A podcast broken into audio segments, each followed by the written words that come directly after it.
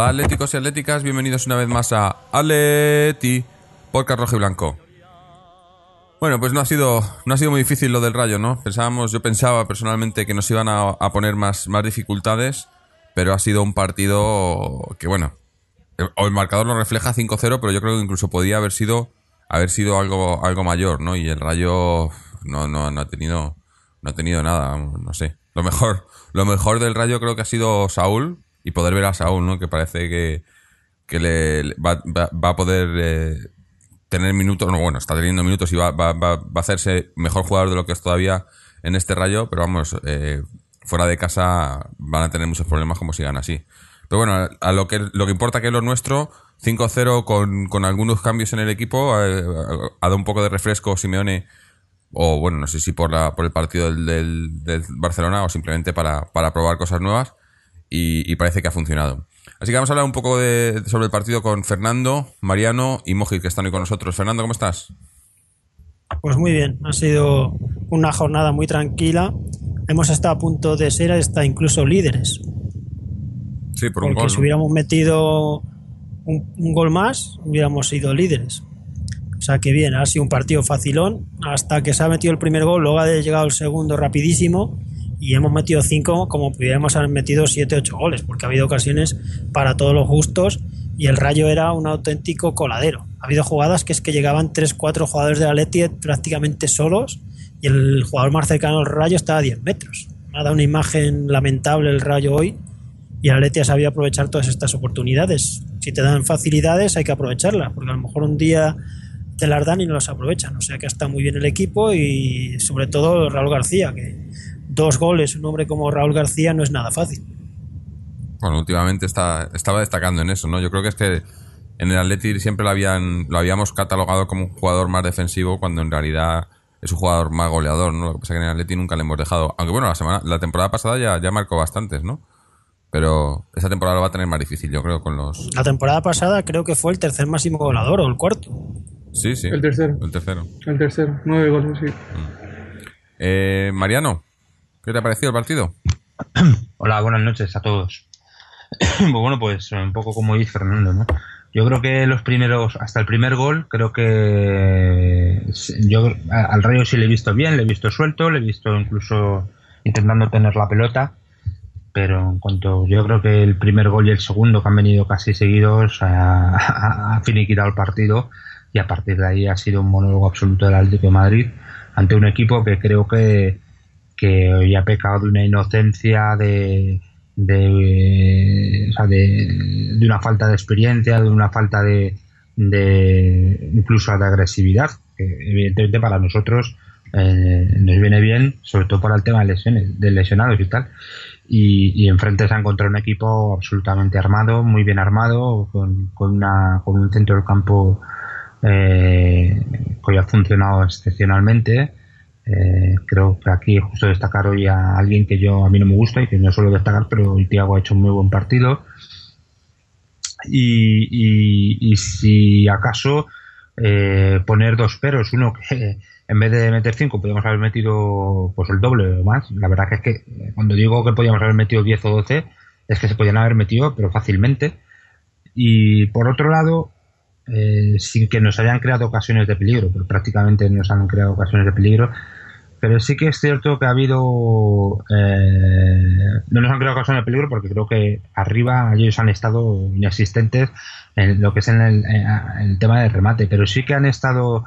Eh, sí que ha habido muchas jugadas que han llegado hasta el fondo de, de, la línea del área o, básicamente que han llegado hasta el fondo. Lo único que, que no han sabido rematar la jugada, pero que sí que han tenido eh, esa oportunidad de llegar hasta ahí. Y yo creo que eso es lo único que de poner un pero, yo pondría ese pero, pero por lo demás creo que el equipo hoy ha jugado muy bien, muy serio, con una superioridad absoluta y, la verdad es que a uno no, no, le sorprende, sino que le sorprende, a mí cada vez me sorprende más el equipo, el trabajo que está haciendo Simeone eh, con el equipo que tiene, que esperemos que se lo respeten. Ya, ya casi pido que no venga nadie, pero que no se lleven a nadie, pero es que de verdad, es un equipo, yo, de verdad que hacía muchísimo tiempo, posiblemente, ya digo, desde el Atleti de, de Antic, que no veía un Atleti tan absolutamente serio, tan, un equipo tan absolutamente compacto, hecho, que sabe a lo que juega, que sabe cómo tiene que jugar, con, con, un, con una solidaridad eh, entre todas las líneas eh, extraordinaria. Así que la verdad es que de momento, de momento, esto pinta muy bien y es para estar muy contentos. Sí, sí. Bueno, entramos más en detalle. Por último, Mojit, ¿qué tal?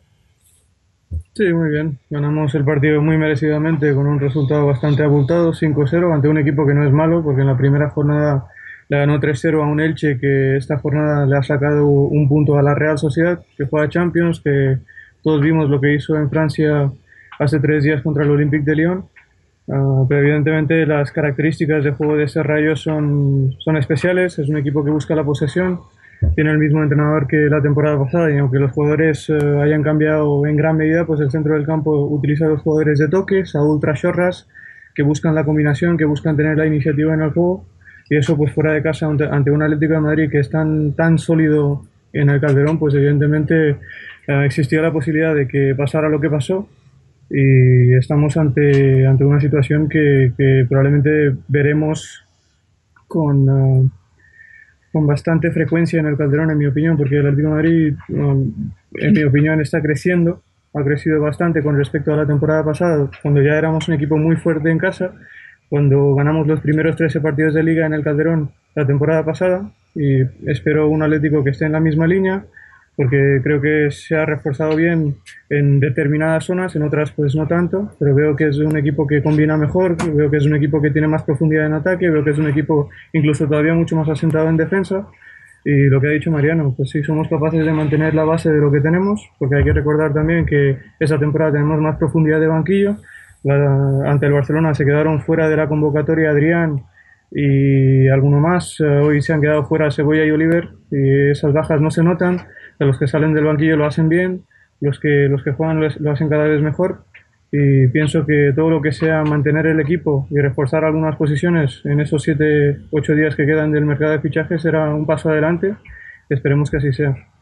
Sí, además que lo que una cosa que, a mí me ha, me ha sorprendido, bueno, sorprendido, que me ha gustado bastante, es que hemos metido 5 goles y, prácticamente, a excepción de, de dos que ha metido Raúl García, han estado muy repartidos, ¿no? Y yo creo que una cosa que, quizá ha cambiado con respecto a la temporada, a las últimas dos temporadas es que obviamente no está Falcao, pero mm. parece que estamos repartiendo el eh, no siempre nos quejábamos de que de que dependíamos mucho del delantero centro para, para meter los goles la temporada pasada se alivió se alivió un poco ese problema con respecto a otras temporadas y ya está hombre llevamos un par de partidos no pero por lo que se ve parece que también, ¿no? Porque es curioso, ¿no? Que, me, que, que un 5-0 y que no haya metido ningún gol Villa, que es, casual porque ha tenido un tiro al palo y ha jugado, ha estado bastante bien. No, no ha sido el mejor, pero ha estado bien y ya llegarán.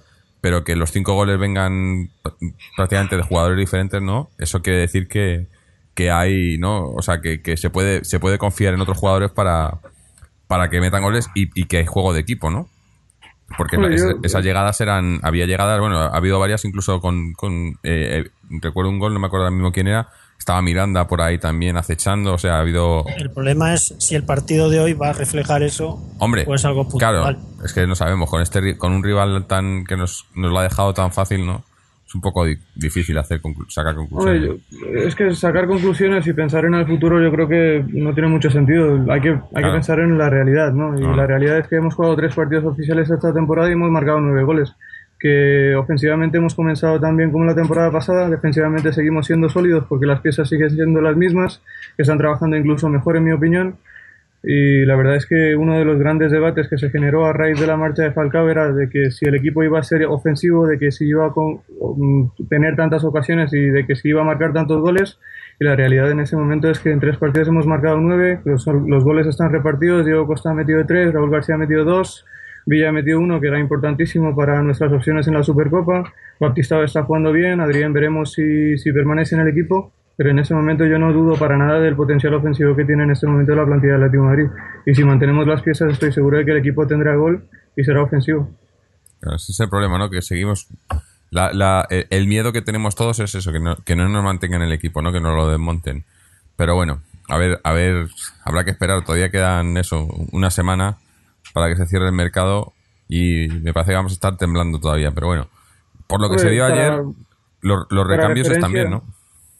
Sí, sí, eso está claro. Es que yo creo que a, excepción del partido ante el Barcelona, que fue un poco especial, que cuando hicimos los cambios, pues mentalmente estábamos un poco bajos porque acabamos de recibir el gol de Neymar y los jugadores que entraron, pues quizá por las características no se adaptaron muy bien a lo que pedía o a lo que requería o a lo que exigía en ese momento del partido, pero por lo demás hoy los cambios fueron buenos, incluso los dos eh, no titulares que jugaron hoy, Raúl García y Tiago, Raúl García marcó dos goles, Tiago hizo un partido fantástico y encima marcó un gol, pues eh, se ve que todo el mundo, todos los jugadores están enchufados y todo el mundo pues eh, conoce bien lo que busca Simeone en ese momento, que es competencia interna y todos tienen claro que las oportunidades que se presenten para, para obtener minutos pues hay que aprovecharlas y hasta ese momento es lo que estamos viendo, ¿no? es muy positivo, claro. Mm, claro. Es que, eh, no sé, yo eh, coincido, por ejemplo, con el comentario que ha hecho Mariano de respecto a Tiago, ¿no? Por ejemplo. Tiago, que no había, apenas había jugado esta temporada. Bueno, es que esta temporada llevamos cuatro, tres partidos, ¿no? Pero eh, incluso en pretemporada y demás no se le había visto mucho. Y ha entrado y, y, yo personalmente, que tampoco soy muy de Tiago, y aquí le hemos puesto bastante verde, pero lo ha hecho muchísimo mejor que Mario otra vez, eh, esto estamos, estamos hablando de hemos jugado contra el Rayo, ¿no? Pero bueno, es que es lo que hay ahora. Eh, Tiago, por ejemplo, para mí lo ha hecho, lo ha hecho mucho mejor que, Mario, ¿no? El, eh, el, otro cambio que ha habido de Raúl García por Coque ha estado, bueno, dos goles, ¿no? No que haya estado mejor, porque Coque también eh, me parece que es muy buen jugador, pero, o sea, hay, hay, hay, garantías, ¿no? Bueno, garantías. Por lo menos se puede, se puede confiar en ellos, ¿no? Eh, no sé, eh, el, eh, por, en líneas generales es eso. Estamos todos muy contentos de lo que tenemos ahora, pero el problema es lo que hemos dicho, lo que hemos dicho muchas veces, ¿no? Que, que, no, que, no, que no se lleven a nadie y, que si se lo llevan traigan a gente, porque ya están otra vez con rumores y demás. A mí me parece esto ya es, ridículo. O sea, sacar nombres por sacar nombres ya. lo último que había leído que, que habían preguntado al Chelsea por una cesión de Mata. Pero bueno, esta gente, no, yo no entiendo. No, es una. Otra cosa es lo que diga el Chelsea, pero de, entrada no parece una opción demasiado imposible, porque en este momento Mourinho durante la pretemporada y durante esos primeros tres o cuatro partidos que ha jugado el Chelsea en la temporada, pues ha demostrado que hay otros jugadores con los que cuenta más para esos puestos de banda. En ese momento el, el Chelsea en esos puestos de banda tiene a cinco jugadores que son Hazard, Shurley, William que acaba de llegar, De Bruyne que parece que cuenta para Mourinho más que mata y Oscar también que parte como titular desde la media punta y también puede jugar en la banda izquierda. Entonces, teniendo tanta competencia y Mata estando en una posición quizá no tan protagonista como la temporada pasada, pues es una posibilidad que seguramente el futbolista valorará bien porque aquí podrá ser titular, estamos en año de mundial y lo que le interesa es jugar pero de ahí a que el Chelsea lo quiera ceder cuando otro suplente suyo, en ese caso en la posición de defensa como David Luis, no lo quería soltar ni por 50 millones de euros al, Barcelona, pues eh, esas cosas habrá que verlas. Pero de entrada, que el Atlético de Madrid haya pedido la cesión al Chelsea por Mata ante la situación de que Adrián puede abandonar el equipo a una semana del final del mercado de fichajes me parece algo inteligente. Luego veremos cómo termina esto. Por parte de Simeone ha dicho que no sabía nada de Mata, y ha dejado un recado, no sé si a la prensa o a la directiva, diciendo que le gustaría saber antes a él internamente las cosas que la prensa le está diciendo en este momento. Y otra cosa también ha dicho que confía en que Adrián se pueda quedar al menos hasta diciembre. O sea, la, intención de Simeone sí es mantener Adrián al menos otros tres meses más para ver si puede evolucionar bien, si se puede adaptar o se puede volver al ritmo o al nivel que alcanzó durante su primera temporada, temporada en el Atlético de Madrid pero bueno, como, como he dicho antes, hay siete días. Simeone ha anticipado que habrá movimientos y ha dicho que espera que sean más los jugadores que lleguen a los que salgan y veremos cómo termina esto. O sea que igual hay que se va de Michelis, ¿no? Que no dicen nada. Está claro que de Michelis va a salir, porque aquellos que han visto el partido del Manchester City que habían perdido ante el Cardiff, en casa del Cardiff, un recién ascendido que le ha metido un 3-1, pues se han dado cuenta de que Javi García no es un central. Javi García es un pivote defensivo de muchas garantías, pero no, no se desenvuelve bien en la posición de central. En ese momento el, el Manchester City tiene una situación que sus dos centrales titulares están lesionados y van a estar fuera durante un mes o mes y medio, que es caso de Company y Nastasic, que ahora mismo el único central de garantías que tiene Pellegrini en el equipo es Lescott y está haciendo experimentos con el otro puesto. Pues está claro que algún, algún central va a fichar y el que más suena en este momento es de Michelis, que probablemente acabará saliendo. veremos si el Atlético de Madrid, que tiene la necesidad de sustituirlo porque no se puede quedar con dos centrales más un, un chico de 18 años que no tiene ninguna experiencia en primera por, o en Europa, por mucho o muy alto que apunte, el Atlético de Madrid necesita un tercer central con más experiencia, que, que sea capaz de relevar con garantías a, los dos centrales titulares que hay actualmente en el equipo. Ha sonado el, el, eh, el defensor del Ajax, Alderweireld, el belga, y en, eh, en, Bélgica se comenta que Thibaut Courtois ya se ha puesto en contacto con él para intentar convencerle de que acepte la oferta del Atlético de Madrid. Por lo visto, según comenta la prensa holandesa, el Atlético de Madrid ha presentado una oferta de 4,5 millones por el futbolista, que es supuestamente lo que ingresará por el traspaso de De Michelis, que obviamente el Ajax ha rechazado esa oferta porque cuenta con otras ofertas que alcanzan los 7-8 millones de euros. Y en el caso de que el Atlético de Madrid esté dispuesto a llegar a esa cifra, existe la posibilidad de que acabe recalando ese futbolista en las filas rojiblancas. Esperemos. Yo, yo quería, eh, respecto al tema de Mata, eh, yo no sé si va a venir o no va a venir, porque además eh, hoy en día el fútbol ya como es todo tan absolutamente raro, pues puede pasar cualquier cosa. De todas formas, eh, con lo que estaba comentando Mojit de, eh, sobre los, cinco creo que es media puntas que tiene ahora mismo el, Chelsea, yo lo que, lo que he estado leyendo, lo que he estado en diferentes foros del Chelsea, etcétera, es que Mourinho quiere utilizar a los, a los media punta eh, eh, que partan desde eh, posiciones de, contrarias a su pierna buena. Es decir, por ejemplo, entonces en, ese sentido ponían a, por ejemplo, a Mata, que sería, yo te digo que esto es lo que yo he leído, sería titular en la banda derecha y eh, podía jugar, bueno, Alcázar es ambidiestro prácticamente, pero bueno, podía jugar eh, tanto por la banda izquierda como por el centro de, de del centrocampo de media punta y William podía actuar como en la banda izquierda. Era de hecho el, el Tottenham que quería fichar a William para sustituir a Gareth Bale.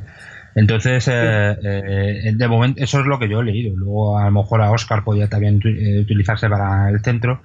Y De Bruyne, que sí que está utilizando, lo está utilizando, creo que tiene un perfil más zurdo eh, perdón, me mal visto. Entonces, yo no sé ya cómo. Yo, desde luego, eh, a un jugador que, ha sido votado los años seguidos como el mejor jugador del Chelsea y hasta entre los cinco mejores jugadores de, la Premier League en los dos últimos años, desde luego, si el Chelsea le deja ir eh, fichado o, cedido al Atleti o a cualquiera, ya son cosas que uno ya empieza a pensar que el fútbol no, eh, eh, esto es rarísimo todo lo que pasa con el fútbol. Además, no, tiene mucha lógica en el sentido cedido porque Mourinho ha firmado varios años con el Chelsea. Si no le quiere, lo querrá vender, no cederlo. No, no, no, vamos a ver, eh, lo, que, lo, que se comenta en la prensa es que el Atlético de Madrid ha solicitado la sesión, no que el Chelsea lo haya ofrecido. Entonces, mm. ah. una cosa es que el Atlético de Madrid pida la sesión y el Chelsea puede decir que no. qué elemento el Atlético solicita una cesión? No, hombre, si yo soy no, lo que, Madrid, también solicitaría... Entiendo que lo que, te ha comentado Mojit pues tiene cierto sentido, ¿no? Tiene sentido, de hecho. Eh, han venido muchos medios cuando hay una, una base para ello. No, evidentemente, es como si ahora la... pide la cesión de. Si vas a pedir la cesión de Neymar, te van a decir, venga, vete a. No, pero es que, Fernando, para mí sí que tiene lógica. El Atlético de Madrid, si yo soy director. Es que Mourinho no cuenta con él. Claro, pero esa es la base de todo. Acaba de decirte Mariano una hipótesis o acaba de plantear una hipótesis que, que argumenta todo lo contrario, pero en mi opinión yo creo que los eh, cinco nombres que he dado, que son los de Hazard, Schürrle, De Bruyne, William y Oscar, en este momento, por el reparto de minutos que, que ha dado Mourinho en esa posición, pues en este momento yo pienso que están por delante de Mata. Y si Mata parte como el sexto en tres posiciones, pues evidentemente al futbolista sí que le puede interesar abandonar al Chelsea y jugar en otro equipo donde tenga más protagonismo, ya que estamos en año de mundial y lógicamente le interesará ir a Brasil. Otra cosa, lo que no sabemos tampoco es si Mata quiere venir a Leti, si tiene más ofertas. No, pero es que, claro, estas cosas las sabremos cuando, cuando haya más noticias en cuanto a la oferta del Atlético de Madrid, en cuanto sepamos si realmente hay una oferta del Atlético de Madrid, porque recordemos que Simeone ha dicho no saber nada de esto. Y la prensa, pues en este estamos momento, hablando por de un las... supuesto, entonces en Está- este sí, sí, totalmente. Lo, lo, lo he avisado, de eh, que esto una era rumor, rumor, eh. Claro, sí, sí, lo dije claramente que es un rumor que apareció en marca y a partir de que apareciera en marca a las 5 de la tarde más o menos, pues se han lanzado a la piscina, si, quiero- si quieres ponerlo de esa forma, todos los medios de comunicación de España. Lo han dicho en la COPE, lo han dicho en la SER, acaban de decirlo también en AS y veremos si es cierto o no. Si quedan ocho días para el final del mercado de fichajes y saldremos de dudas el 3 de septiembre. Pero en principio, yo siendo el Atlético de Madrid sí que solicitaría la sesión. Otra cosa es que el Chelsea acceda a esa posibilidad o no. ¿Y por qué solicitaría esa sesión? Porque lógicamente al futbolista le interesaría jugar más de lo que supuestamente va a jugar en este, este año, esta temporada en el Chelsea, y al Atlético Madrid le podría interesar esa sesión y al Chelsea quizá no le venga tan mal por el riesgo de devaluar a un futbolista que quizá no cuente para el entrenador esta temporada. Pero como digo, son hipótesis que podrían tener sentido o no. Saldremos de dudas dentro de una semana en cuanto, en cuanto cierre el mercado de fichajes y sabremos si está aquí, si se queda en el Chelsea o lo que sucede, claro. La noticia, la noticia es así: el Atlético va a pedir al Chelsea la cesión de Juan Mata. Según Radio Marca, un director del club rojiblanco se desplazó hasta Londres para preguntar por la situación del extremo. As confirmó la noticia con fuentes del Atlético. Eso es. A ver, Eso pues, es, o sea, exactamente. luego ya que, que, que sea verdad o mentira, eh, lo que te esté diciendo el Atleti, eso ya sabemos aquí que tenemos experiencia en que, que bueno, puede ser verdad o puede ser mentira. Esto ha salido antes del partido, porque sali- se ha salido antes del Sí, partido. antes, antes. Pues Sí, mira, antes. Ha Puede ser, antes se puede ser, precis- puede ser muy probable, no, no digo que no sea verdad, pero eh, posiblemente haya salido ahora mismo para callar a la gente por si, y- y- a- si la gente, si, si temían algún tipo de, de bueno de protesta por, por no haber traído a nadie prácticamente este verano. Hombre, yo, esto lo- esto- esto han hecho otras veces, ¿eh? Esto lo han hecho Sí, otras sí, sí. veces. Sí, sí, acordaos con Falcao. Pero ¿Os acordáis de Falcao que lo esto- pusieron en, en, en, en, en los videomarcadores a mitad de partido? Yo no Sí. te digo que, que no sea una posibilidad, pero si lo querían hacer, pues quizá el momento de hacerlo fuera el, el miércoles, porque el miércoles nos presentamos ante la afición en la Supercopa y ahí no hubo ningún tipo de quejas ni críticas. pero la esa es- Supercopa- es una situación. Sí. La final de Supercopa es muy diferente a un partido contra el Rayo de Liga. Bueno, una final, yo- yo- yo- una final de que- Supercopa la gente está centrada en lo que está centrada.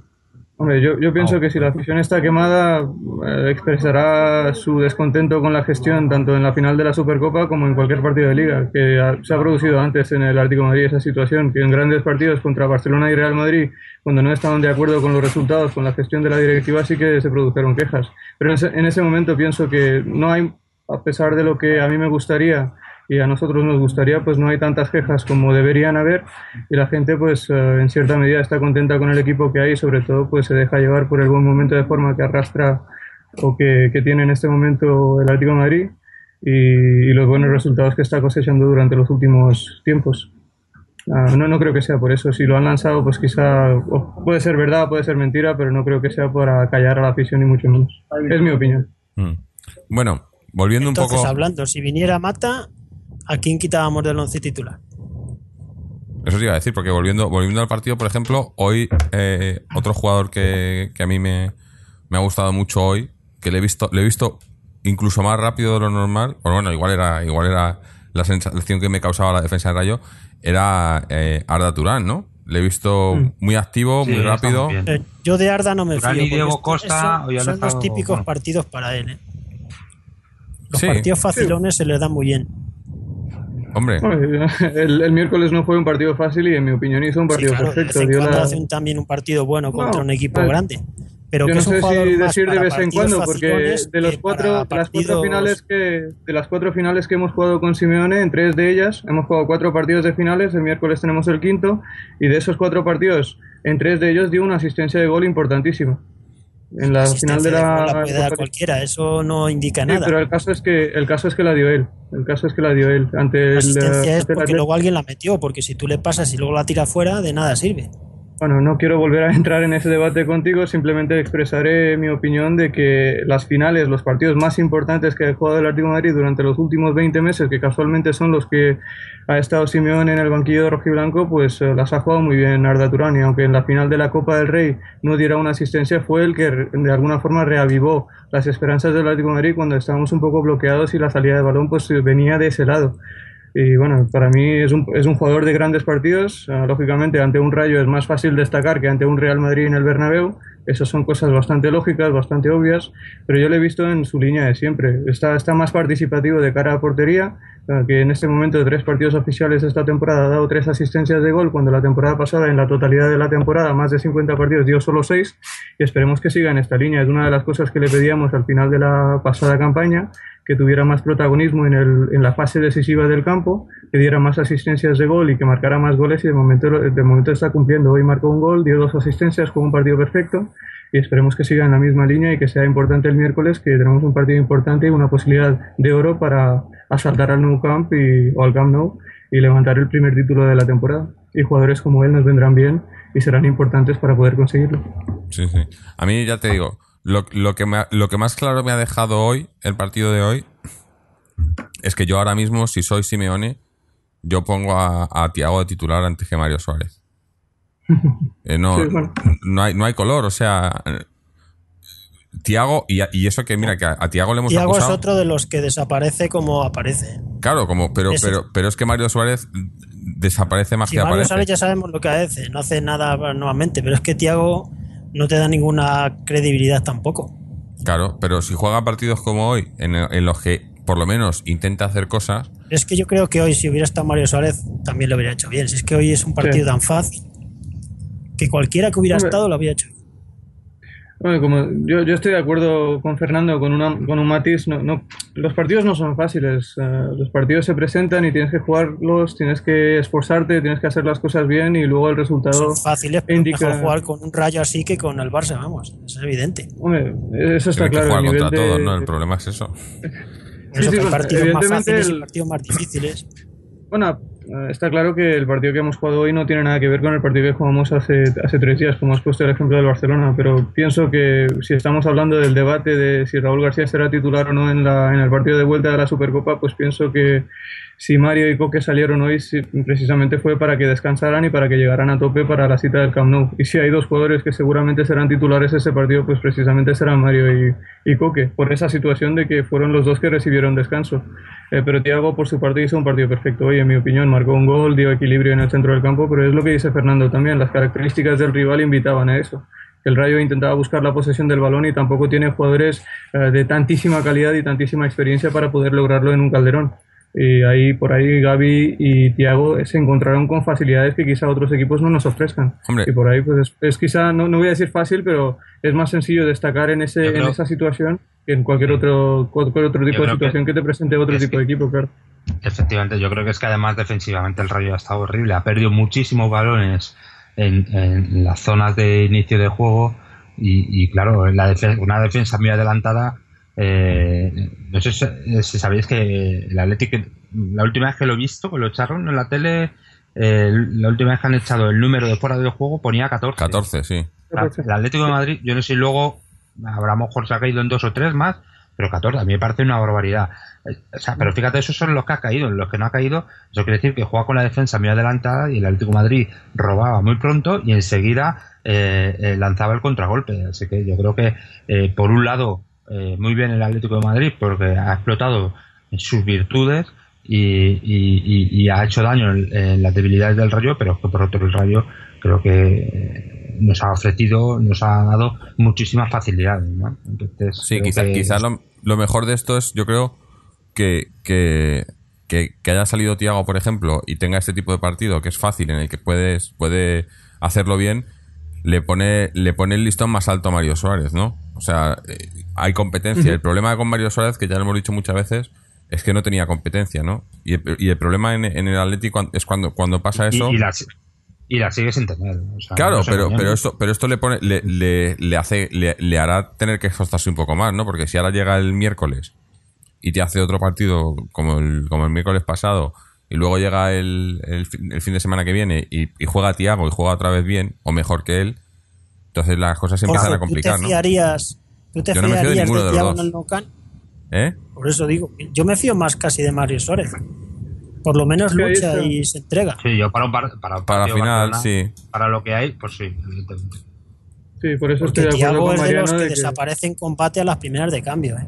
Sí, sí, bueno, yo- es que no los, sé los si dos, de eh, esa- es que tenemos un problema ahí gordo.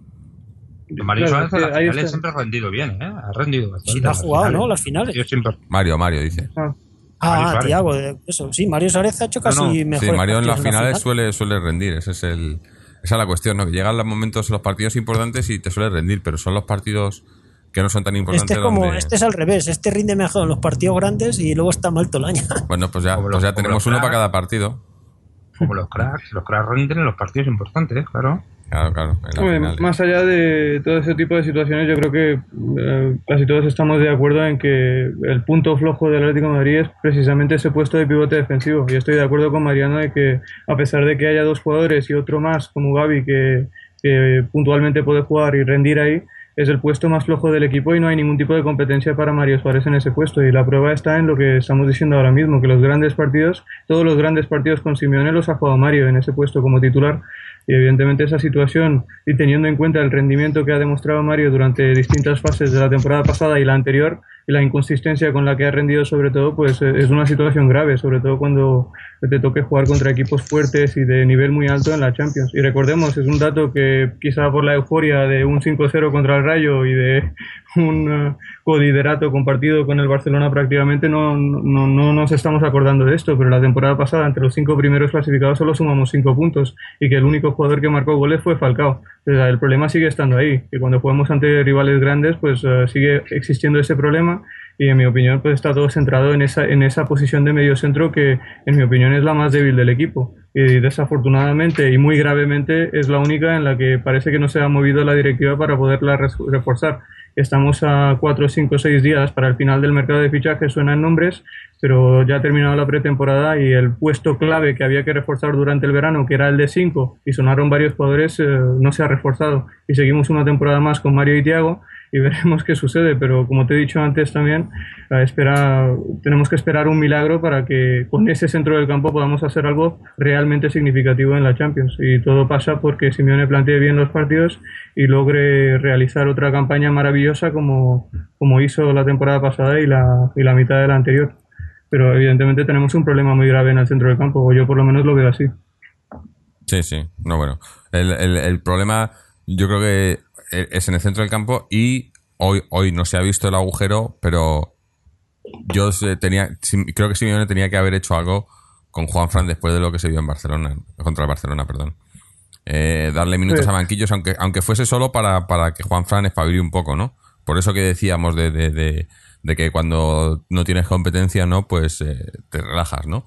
Eh, porque Juan Fran yo- hoy no ha tenido mucho trabajo, pero, pero es que como se marque el, el miércoles otro partido como el miércoles pasado, eh, no Hombre, sé. yo, yo no, Yo no a Juanfran estuve ya le tengo crucificado, vamos. Ya a partir de ahora la voy a seguir con lupa. yo- Porque yo ya no- un yo no- año le das de ventaja de que ya vale, que ya se va a recuperar, pero ya ha pasado el año y ya a partir de ahora los fallos ya cuestan muy caro.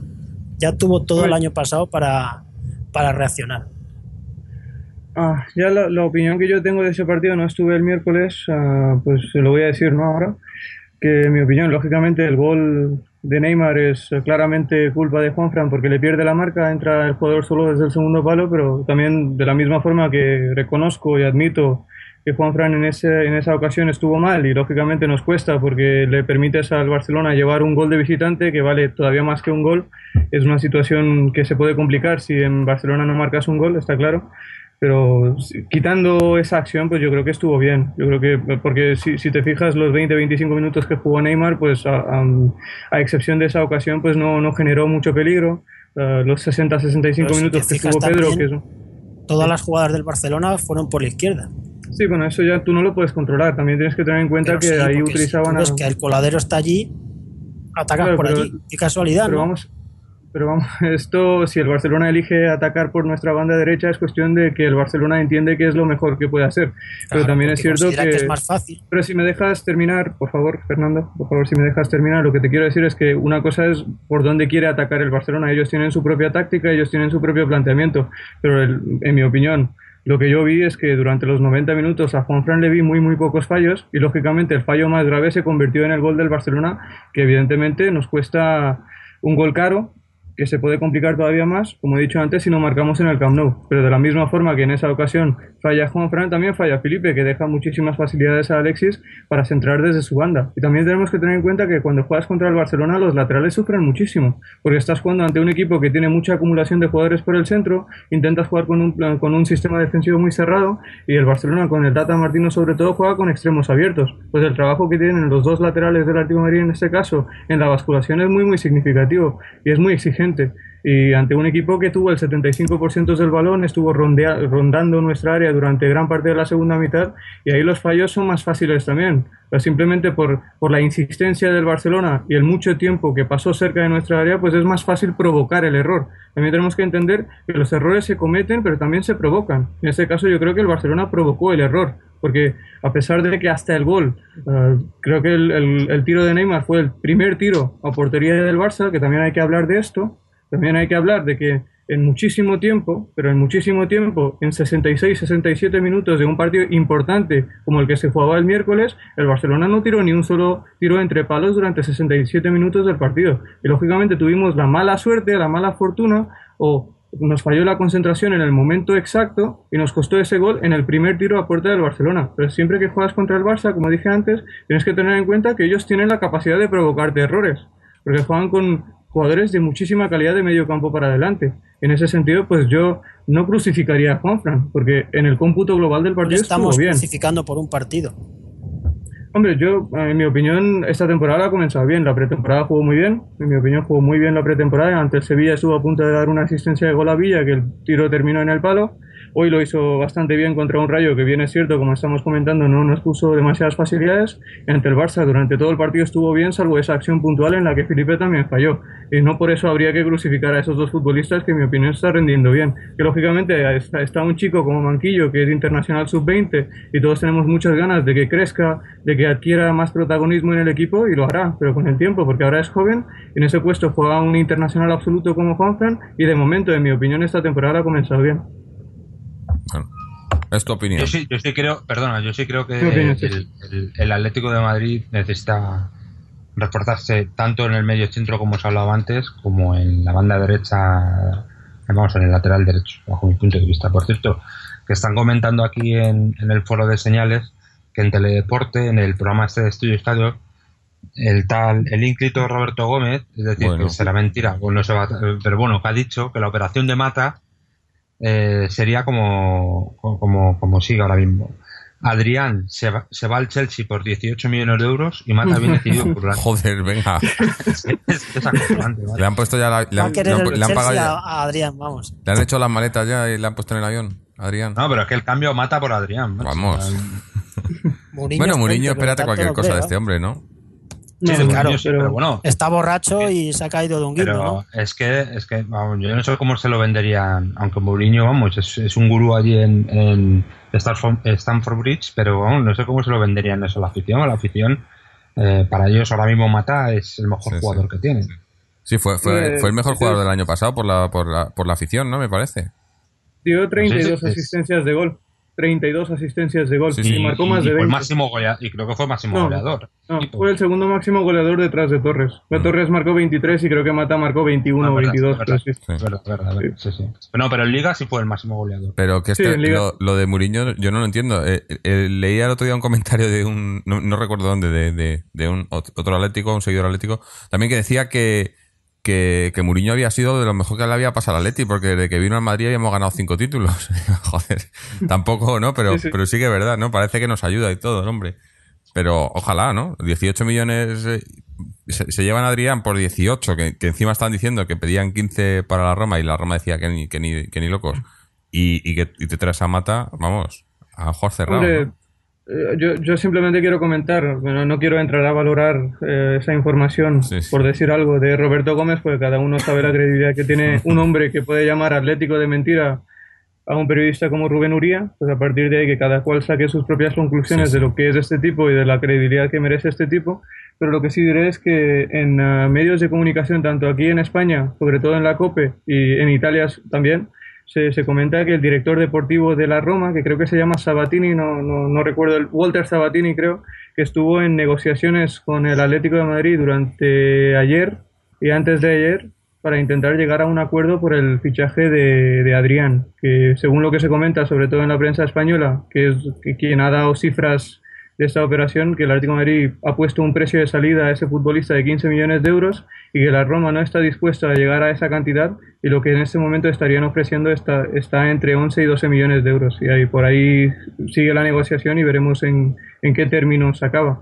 Pero eh, vuelvo a decir que Simeone, que, que dijo exactamente en la rueda de prensa que todo el mundo sabe la opinión que yo tengo de Adrián, y yo espero y confío en que por el bien del chico se, se, resuelva toda esa situación antes, que se tiene que resolver durante esta semana, lógicamente, y que espera que se quede aquí al menos hasta diciembre. Esa es la opinión de Diego Pablo Simeone, que es el entrenador que nos ha dado tanto. Que nosotros podemos estar más o menos de acuerdo con el rendimiento de Adrián, con la posibilidad de que permanezca en el equipo o que salga, y más si la oferta es uh, tan alta como, como la que maneja o la que dice que tiene el Atlético de Madrid la prensa, pero la opinión del entrenador es la de, la de seguir contando con el futbolista y eso es un factor que mucha gente no está teniendo en cuenta porque todo el mundo está pensando ya en posibles sustitutos, que si Liaik, que si Mata, que si Eriksen, etcétera, y nadie parece estar uh, centrado en la opinión del entrenador que sigue siendo la de contar con un futbolista en el que él confía.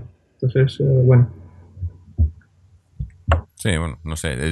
Como siempre decimos, todas estas cosas hay que tomárselas un poco ¿no? Con, No, pero es que yo sabes por qué te digo esto. Obviamente hay que tomárselo un poco con reservas y más en este verano que han sonado 500 millones de nombres y solo han venido tres y para colmo uno de esos tres puede acabar saliendo durante el mismo verano. Pero lo que yo estoy diciendo es, estoy hablando de hechos. Estoy diciendo lo que, lo que ha dicho, lo que ha solicitado el entrenador del Atlético de Madrid. Y tenemos que tener muy en cuenta, Adrián tiene que tener en cuenta, la directiva tiene que tener en cuenta que estamos hablando de un entrenador que ha dado tantísimo al Atlético de Madrid y si alguien me dice que la última palabra de esa operación la tiene Adrián, pues yo creo que Adrián está en deuda con el Atlético de Madrid. Por mucho que los futbolistas son profesionales y a alguien le ofrece mejor contrato, pues se van a ir, pero Adrián tiene que tener en cuenta que el año pasado fue el duodécimo jugador que más minutos jugó sin merecerlo. O sea, si me confío tanto en él, pues qué menos que a una semana del final del mercado de fichajes, si el, si el entrenador pide que te quedes en el equipo, que menos que hacerle caso. Entonces, lógicamente, esas, esas cuestiones hay que hablarlas hay que tenerlas en cuenta. Porque de la misma forma que nosotros decimos, no, es que a Simeone le, debería entrar ese 10, que le debería entrar ese 5, porque es, uno, es un entrenador que ha dado tanto al Atlético de Madrid. Pues este entrenador lo que realmente ha pedido en la rueda de prensa de hoy es que permanezca Adrián en el equipo. Pues habrá que también solicitar a la directiva que le hagan caso en esto. Digo yo, vamos. Sí, pero bueno, ya sabemos que aquí lo que... No le van a hacer ni caso. Si sí. se queda Adrián será por casualidad. Sí, sí, yo estoy de acuerdo con esto, pero eh, yo me siento en la obligación de por lo menos decir esto.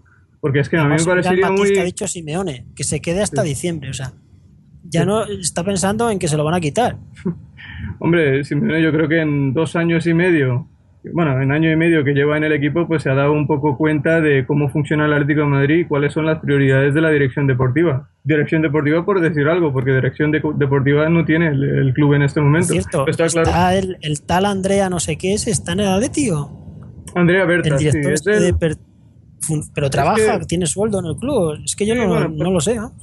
Sueldo seguro que tiene porque gratis aquí no trabaja nadie. ¿Cuánto cobra? Eso ya no lo sé pero es el director deportivo del Atlético de Madrid. Luego si me preguntas qué es Caminero, pues te contesto que también es el director deportivo del Atlético de Madrid. Luego me dirás que somos el primer club del mundo que tenemos dos directores deportivos. Y claro, en este momento esa es la situación. Veremos cómo, cómo termina. Pero en este momento el Atlético de Madrid tiene dos directores deportivos, que de hecho durante el verano a los dos le han preguntado sobre la dirección deportiva, sobre el uh, mercado de fichajes, sobre las posibilidades de altas y bajas, y ambos han contestado en esa misma línea. Que de hecho en la COPE han dicho que en Italia las negociaciones por el traspaso de Adrián las está llevando al cabo Andrea Berta. El otro día Caminero y tanto, tanto Caminero como Andrea Berta estaban en el partido que jugó el Getafe ayer o el viernes, perdón. Y bueno, pues uh, no sé por qué el Atlético Madrid tiene dos directores deportivos, pero en ese momento esa es la situación. Yo creo que aparte de los que comentas tú, también hay otro secretario técnico en el, en el Atlético de Madrid. O, que, que más mando más. Courtois. Bueno, Courtois, Courtois. Al parecer está haciendo una labor, una labor zapa ahí de, para que venga Eriksen. No, Eriksen no, el central, perdón, el central. Anderweireld. sí. Hombre, Anderweireld, ah, yo, yo no quiero ya hablar de, de, perfiles y esto, porque al final hablamos de esto y dentro de dos días sonarán otros y, no terminamos nunca. Pero es un central con, con, experiencia, 24 años, ha sido internacional, yo creo que es titular también, pero creo que juega en el lateral derecho en la selección belga. Sería una buena incorporación, pero hasta que no termine el mercado de fichajes ya no me atrevo a decir si vendrá él, si saldrá de Michelis, si, si sale de Michelis viene un sustituto o nos quedamos con Jiménez o Cabrera son uh, situaciones que nosotros no, no, sabemos ahora mismo y probablemente ni siquiera Miguel Ángel Gimarín. Veremos cómo, cómo, termina el mercado de fichajes y el día 3 de septiembre estaremos en mejores condiciones para analizar el potencial real de la plantilla del Atlético de Madrid. Mm. Bueno, pues eh, no sé si os fijáis al final de, de, de, lo que es el partido en sí no hemos no hemos hablado mucho, pero tampoco hay mucho, ¿no? O sea, es que es eso. Es que es un partido que, es que se ha decidido ¿no? en nada de tiempo. Sí. Ya digo, a mí, a mí lo que más me ha gustado del Rayo es poder ver a Saúl, ¿no? Que además ha sido de los mejores, que, que, se le veía un poco desesperado porque intentaba hacer de todo, ¿no? Pero... Este año va, a aprender el chaval porque con el equipo que tiene por eso, por va eso. a tener que multiplicarse. Pero es eso, cuando se le ve se le ve que es de los mejores, ¿no? Pues me imagino que le darán protagonismo y le darán minutos que es lo que necesita, ¿no? Y sentirse importante. Porque sí, sí. Tiene pinta de que va a jugar todo el año de titular, vamos, a no ser que sí, lo mal él. Lo, lo, dijo Gemes, ¿eh? Le preguntaron al entrenador del Rayo Vallecano, Pago Gemes, después del primer partido de liga que ganaron 3-0 al Elche, que por cierto la, primer, la asistencia del primer gol precisamente fue de, fue de Saúl, que comenzó jugando de pivote defensivo y al final hizo un desmarque en profundidad hacia la banda derecha y dio un centro, un pase de la muerte para que Antonio Bueno apareciera desde segunda línea y marcara el primer gol para que veáis la movilidad y el recorrido que tiene ese jugador, al que le destacan por su presencia física. Y Paco Gémez dijo que es un jugador descomunal que puede rendir en cualquier posición de medio campo para adelante. Pues, lógicamente, Paco Gémez tiene muy buenos informes del chico y al que desde el primer día, cuando vino, cuando llegó en la pretemporada, pues ha jugado absolutamente todo. Y es de esperar que, que sea titular indiscutible en el Rayo y sea de los jugadores más destacados, sino el que más. En este equipo que tiene otro fenómeno que, que es Trashorras, que lógicamente no llegó un poco tarde al fútbol de élite, es un jugador con, uh, con, muchas tablas, un jugador que, de buen toque y del que aprenderá también mucho nuestro Saúl. Y Simeone también habló de él, uh, le preguntaron sobre Saúl y dijo que, que como veníamos comentando aquí, que, que, la dirección deportiva, el cuerpo técnico en este caso, decidió que teniendo en el, en el primer equipo a Tiago Mario Gaby y Coque, que no le iban a poder dar muchos minutos o muchas oportunidades a Saúl y que todas las partes pensaron que era mejor una sesión al rayo donde podría acumular minutos y ganar protagonismo y crecer como futbolista y que esperan que vuelva la temporada que viene como un jugador más hecho y seguramente están, están, confiando en que así sea y que, y que la próxima temporada forme parte del primer equipo. Bueno, pues no sé si os, si os parece. Cerramos ya el partido de Rayo, hablamos un poco del, del partido del Barcelona, ¿no? Porque es lo que, lo que toca, ¿no? Eh, como dice Simeone, partido a partido, hemos terminado este, ahora toca el siguiente. Y el partido del Barcelona, eh, que además acaba de terminar hace, un hace poco el, el, Barcelona, ¿no? Al final ha ganado por la, por la mínima al Málaga. Sí. Y no, se, no, no se le ve que estén muy contentos, ¿no? No, no, no, para nada. Mascherano ha declarado después del partido que seguramente tuvimos más de 80% de posesión y a, pesar de eso sufrimos hasta los últimos cinco minutos del partido. Entonces, evidentemente los uh, jugadores del Barça no pasan por su mejor época, por su mejor momento, pero eso no, no, quita que son un equipo muy, muy peligroso en el Camp Nou. Seguramente es, es muy, muy difícil hacerles daño y tendremos que hacer el partido perfecto para intentar llevarnos la Supercopa. Pero es un hecho que el Barça en este momento no es aquel super Barça que ganó el triplete con Guardiola, ni siquiera aquel Barça que hace dos años ganó la Champions con, con el mismo entrenador. Sí, y además está Messi. No, no, Messi sabemos si va a jugar el miércoles, creo que sí, ¿no? Sí, seguramente. No lo sabemos. No, de momento dicen que es duda, pero, pero evidentemente. Sí. hoy tiene pinta de que sí. Yo lo que he leído en, en, Mundo Deportivo y en Sport también dicen que, que estaba. Ayer leí que estaba descartado para el partido de hoy y que es duda, no sería duda, sino es una duda de que pueda participar contra el Atlético de Madrid en la vuelta de la Supercopa de España, pero es de esperar que llegue. Otra cosa es que termine el partido, pero yo creo que llegará y será titular. Mm. Bueno, no sé, habrá que ver, ¿no? Porque yo creo, yo creo que esa es, eso puede marcar un poco la diferencia de, de, de ver si un no juega Messi, eh, salimos con más ventaja, es evidente. Claro. Hombre, yo, Aunque yo bueno, no es por llevar la contraria. Evidentemente, Messi, si hay un jugador al que. Ah, Si hay un equipo que tiene que temer a Messi, somos nosotros, porque contra nosotros ha jugado 17 partidos y nos ha marcado 20 goles. De hecho, no hay ningún equipo en el mundo al que le haya hecho más goles que al Atlético de Madrid. Entonces, eh, si hay un equipo que le tiene que temer, somos nosotros. Pero las últimas dos veces que jugamos contra el Barça, cuando Messi estaba en el campo íbamos ganando 1-0 y cuando Messi no estaba en el campo, pues la cosa cambió. Yo creo que el Barça es un equipo competitivo con Messi mucho más y sin Messi también. Entonces, las eh, dificultades que nos van a plantear seguirán siendo las mismas eh, con o sin Messi. Tienen un gran entrenador, una plantilla perfecta casi y habrá que hacer el partido perfecto, como digo, para, para tener opciones, está claro. Sí, pero que no, no sé. Yo, yo, yo creo que tenemos muchas posibilidades, ¿no?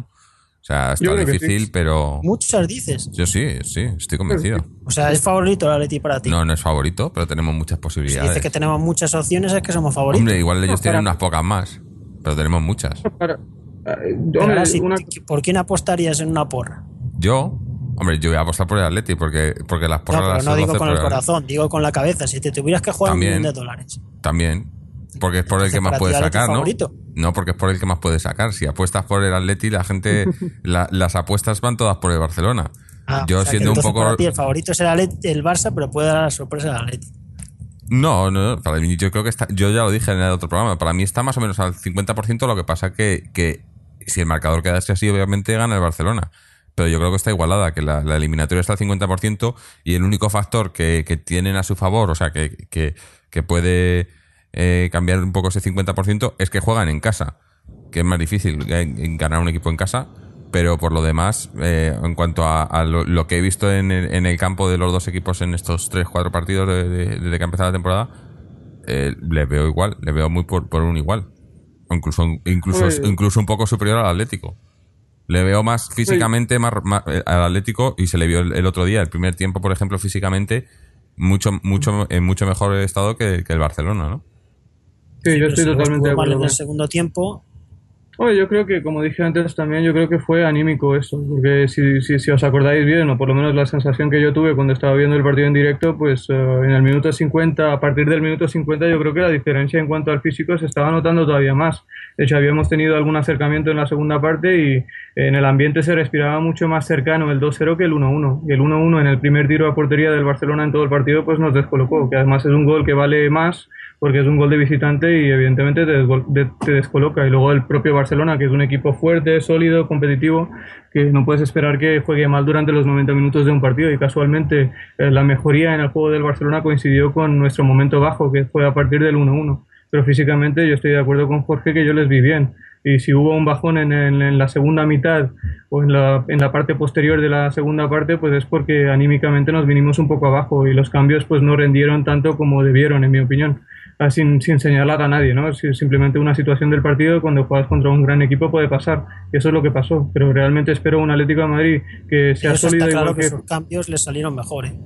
Sí, sí, eso está clarísimo, eso está clarísimo. Y ahí está que los últimos 20-25 minutos del partido fueron para ellos. Y por eso yo creo que, yo, personalmente pienso que el Atlético de Madrid salió reforzado del partido. Evidentemente, la sensación al final pues fue la de haber concedido un gol y haber perdido la posibilidad de ganar el partido. Pero de la misma forma, en los últimos 10 minutos, lo cerca que estuvo el Barcelona, aún sin tener ocasiones claras, pues eh, parecía estar cercano el 1 a 2 y, y al final nos quedamos con el empate. Y pienso que por el cómputo global del partido, cuando lo habrán analizado, cuando lo analicen en frío, pues el Atlético Madrid pues, eh, pensará y llegará a la conclusión de que han sido capaces de plantarle cara a todo un Barcelona en una final de la Supercopa y han llegado con opciones al partido de, de vuelta en el Camp Nou. Y eso creo que supondrá un refuerzo moral bastante importante. Hay que jugar con esto también. Es una ventaja, en mi opinión, es una ventaja para el Atlético de Madrid y a eso se suma también el buen estado físico, que es algo matemático, porque el Atlético de Madrid se preparó a conciencia para llegar bien a- al tramo inicial del campeonato, que comenzó la pretemporada 11 días antes que el Barcelona,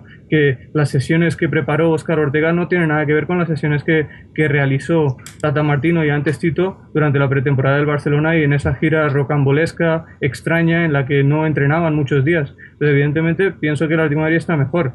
pero está claro que el Barcelona te castiga mucho físicamente porque te hace correr detrás del balón, que tiene el balón todo el rato, exige mucha concentración, pero pienso que tras lo visto en el partido de ida, creo que el Atlético Madrid saldrá mentalmente fuerte, se creerá tener posibilidades de hacerle daño y de lastimar al Barcelona en su campo, y estoy seguro de que saldrán con la convicción de levantar la Supercopa de Europa en un escenario de lo más complicado como el Camp Nou. De España, de España. ¿Qué dije de Europa? ¿Dije Europa? Bueno, pues que, es que, la esa, que esa ya tenemos un par, pero bueno, esta vez no. esta Bueno, vez es la no. costumbre. Bueno, España.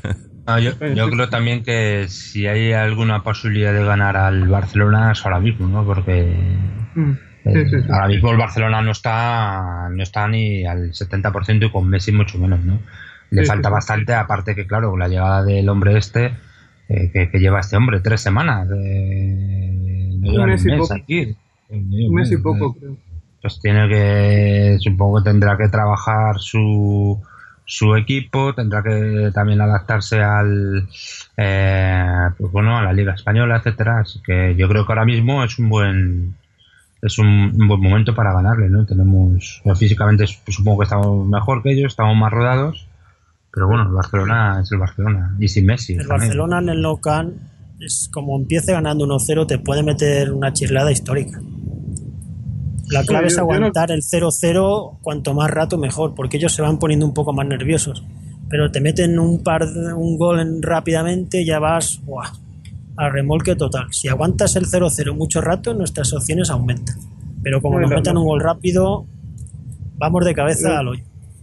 Los últimos cuatro partidos, Atleti-Barcelona, Barcelona-Atleti, el que marcó primero fue el Atlético de Madrid. Luego tres Sí, partidos sí, claro, perdimos porque nos siempre se remontaron. cumplen las predicciones. Sí, sí. Eso lo veremos el miércoles.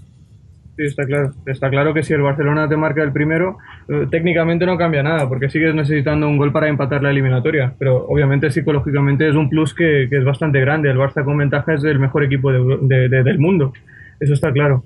Pero eh, yo creo que no tiene sentido en ese momento plantear ni escenarios positivos ni negativos, ni pensar en si vamos a ponernos por delante ni en, ni en si vamos a ponernos por detrás. Simplemente pensar positivamente de que el Atlético de Madrid, llevando un 1-1 en casa, que no es el peor resultado que podrías llevar porque has sacado un empate, que lógicamente empiezas por detrás porque estás en la obligación de marcar al menos un gol en el Camp Nou, pero como dijo Simeone, hay muchos resultados que no son victoria que nos favorecen. Eh, puede ser 1-1, en penaltis puedes ganar, pueden ser 2-2, 3-3. O sea, son resultados que, que le favorecen al Atlético Madrid también. O sea, el, resultado que tenemos en el Calderón no es el peor de los posibles. Entonces, eh, de- por, ese, por ese lado y con esa lógica, pues pienso que la- los jugadores tienen que salir con la convicción de que, de que será posible si realizan el partido perfecto como, como realizaron durante los primeros 45 minutos en el Calderón. Eh, físicamente están mejor, psicológicamente creo que estarán mejor también y veremos lo que sucede. Está claro que es un campo de que, que nos debe cosas. Esta- esto, lógicamente, a Fernando no le va a gustar, pero yo personalmente, pero por las sensaciones, ¿no? cosas. En 2010. Sí, Porque en nos han robado 2010 allí o alguna cosa. o- no, pero eso, iba a seguir con esto. Este, en 2010 jugamos una final de la Copa del Rey ahí, el cumpleaños Ah, de, de Diego Forlán, 19 de mayo. Y Yo bueno, allí en perdimos el ahí. partido, de hecho. Ah, mira, pues no sabía eso. Pues eh, te quedaste también después del pitido final, animar al equipo. Sí, sí, claro, porque había que quedarse, ¿no? Si se quedan todos.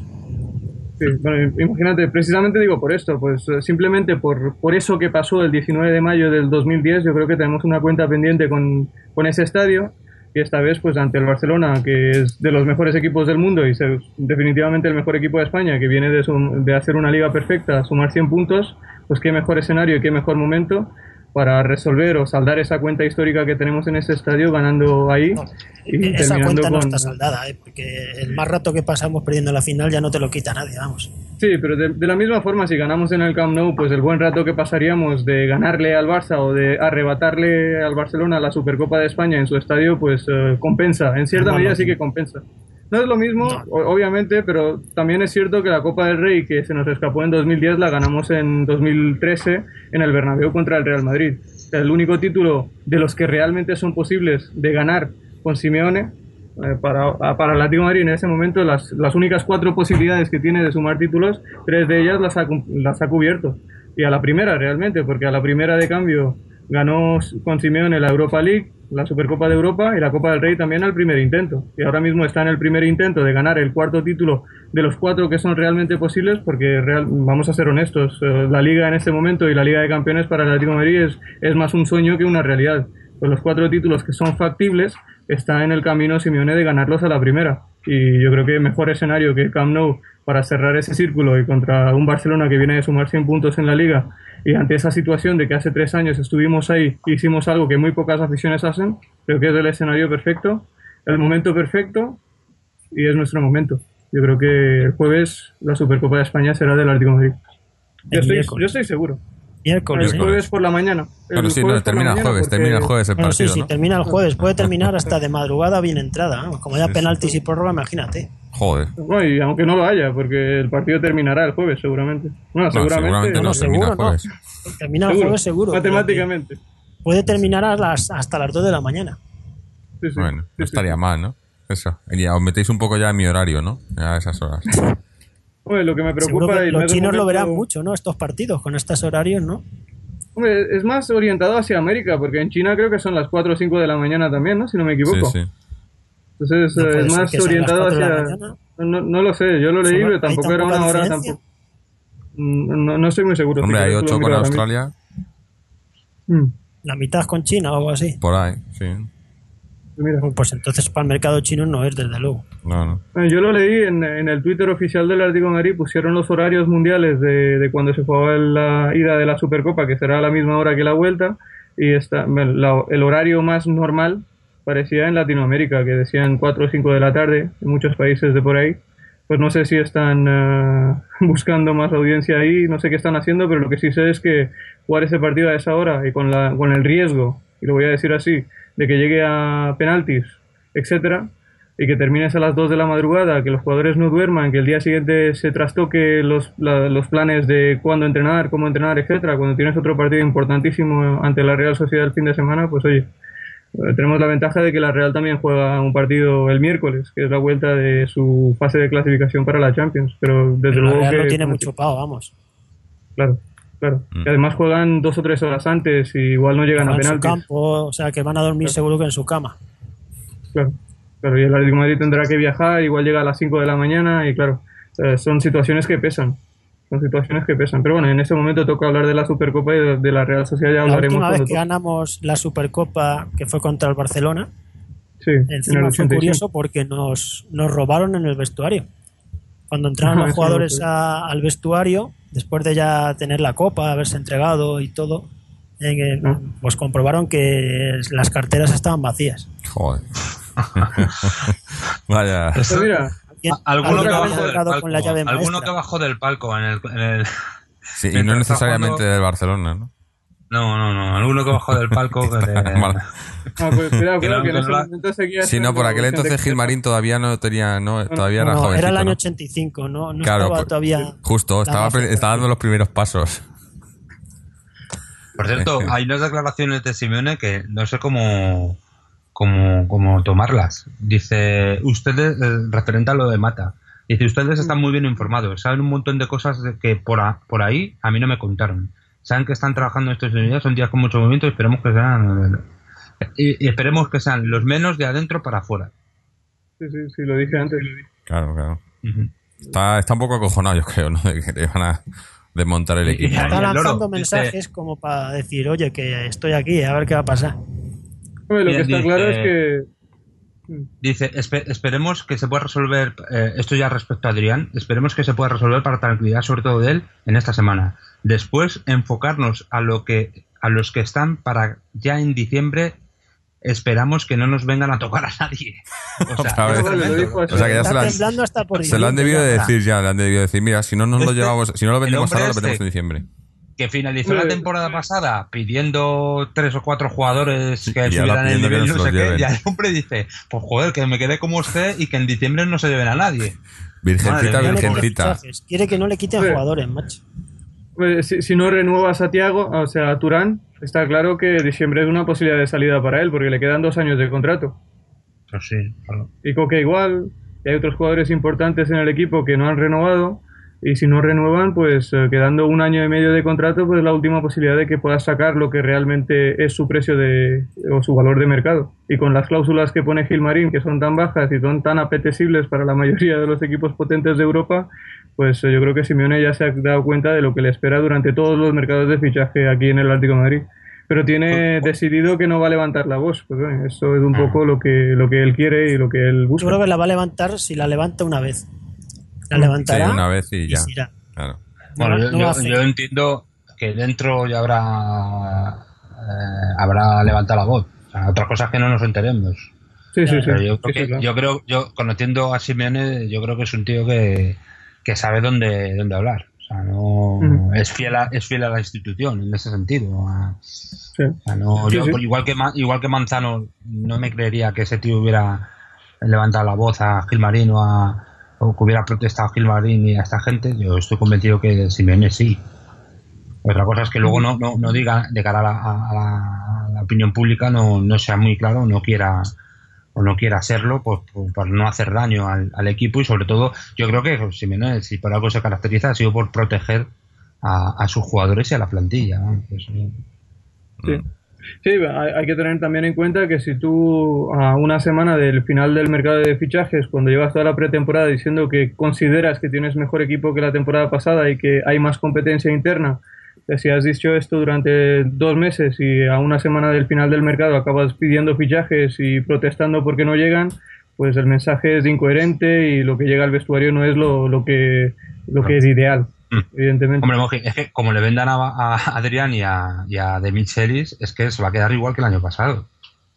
Eso está clarísimo. Si, Eso si está han clarísimo. venido De Michelis y ha venido Sí. este eh, Sí, sí, sí. Batistao, Sí, la- prácticamente, o sea, por, en los que han entrado por los que han salido. Sí, sí, totalmente.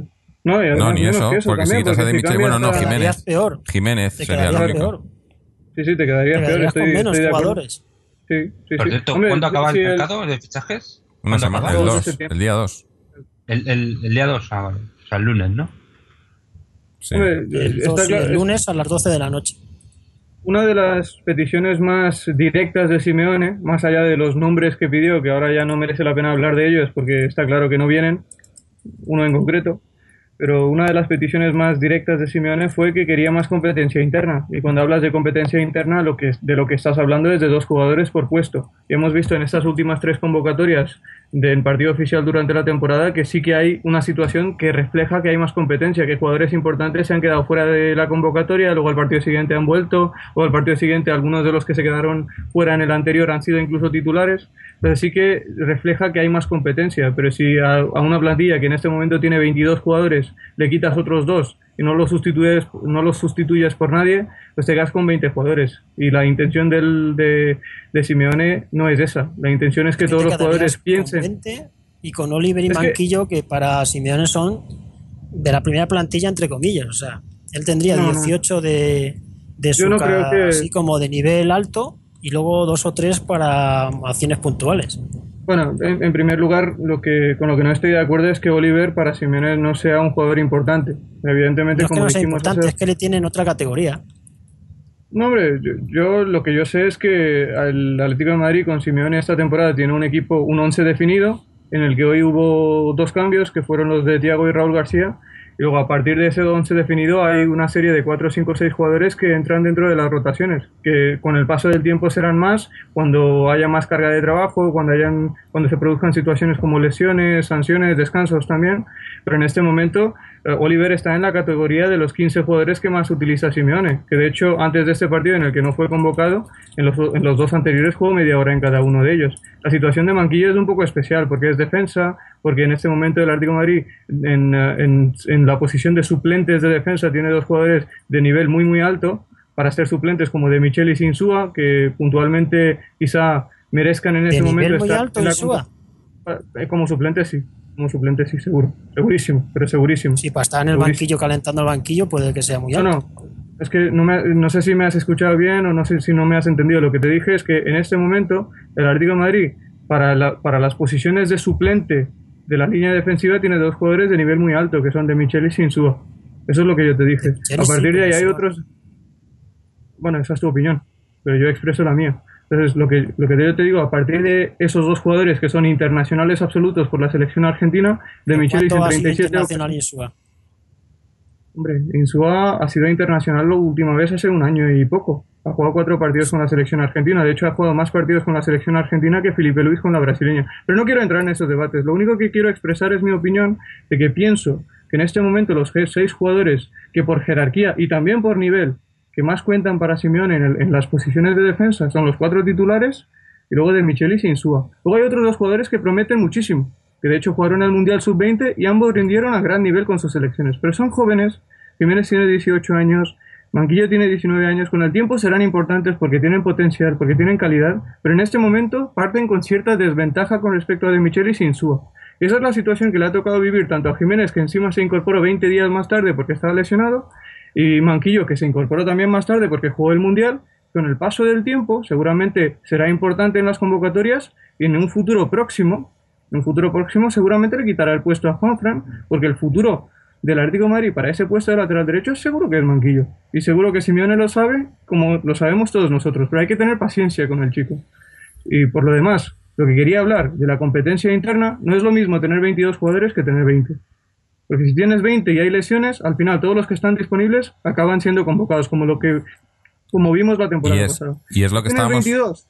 Digo, que es lo, que estábamos diciendo antes, de que en cuanto tienes algún puesto en el que no tienes dos jugadores por ese puesto, eh, puede haber relajaciones y puede... el, problema, por ejemplo, de Mario Suárez o de Juanfran. Totalmente. Hombre, es que aquí se está hablando de Mata y no quiero hablar de esas posibilidades porque al final la credibilidad que tiene, fíjate la, información que ha dado Roberto Gómez como para creernos que realmente puede ser posible que venga Mata cedido. Pero bueno, si viene Mata cedido, una de las cosas que mejor le viene al Atlético de Madrid es que Arda Turán se pone las pilas. No digo que juegue desenchufado, ¿eh? Pero lo que digo es que Arda Turán sabe, quizá inconscientemente, que es el jugador con mayor calidad de la plantilla del Atlético de Madrid. Entonces, es el único intocable que hay ahora mismo. Lleva el 10 a las espaldas y sabe que en un momento dado puede jugar dos, tres partidos a un nivel regular y que nadie le va a quitar el puesto. Eso está clarísimo. Ya no hablo de maldad o de falta de compromiso, simplemente de la inercia y de lo que piensa el futbolista y cómo funciona el cerebro de cualquier deportista realmente. Pero si viene Mata y hay otro jugador en su puesto que le está pisando los talones, que le puede quitar el puesto, y ahí ya, con esa competencia interna que generas, aumentas el rendimiento de ambos jugadores para ese puesto y consecuentemente el del equipo está claro que cuanta más calidad metas en el equipo, mejor rendirá el equipo, siempre que el entrenador sepa gestionar las situaciones de cómo repartir los minutos, cómo gestionar los estados de ánimo de los jugadores que están en el banquillo y que son menos importantes. Está claro que si, si, hay una cosa que se le, va, se le da bien a Simeone es gestionar el vestuario. Entonces, cuanta más calidad venga en la plantilla, si ahora tenemos 22, vienen dos más, mucho mejor. Si son jugadores que vienen para sumar, mucho mejor.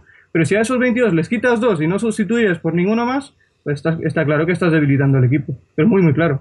Pero muy claro. Por mucho que Adrián no sea el jugador más desequilibrante, por mucho que Adrián no vaya a ser ni uno de los 14 que más utilices, por mucho que De Michelis no, no, no sea titular casi nunca porque está compitiendo con Miranda y Godín, pero son jugadores que aumentan la competencia dentro del vestuario y por lo tanto aumentan el rendimiento del equipo. No les puedes quitar y no traer a nadie más. Eso está clarísimo. Y Simeone lo ha dicho también claro, lo ha, lo ha recordado hace un momento Mariano, que Simeone ha dicho que habrá movimientos, está claro que habrá movimientos, lo ha confirmado, pero que él espera que sean más los que vienen a los que se van. Entonces, si se va uno, que venga uno por lo menos, y si vienen dos, mucho mejor. Bueno. Está claro. Nos queda una semana. Hablando de movimientos, ¿qué ha pasado con Daniel Aquino? Porque ha pasado de todo el mundo decir que era la séptima maravilla de la pretemporada a desaparecer.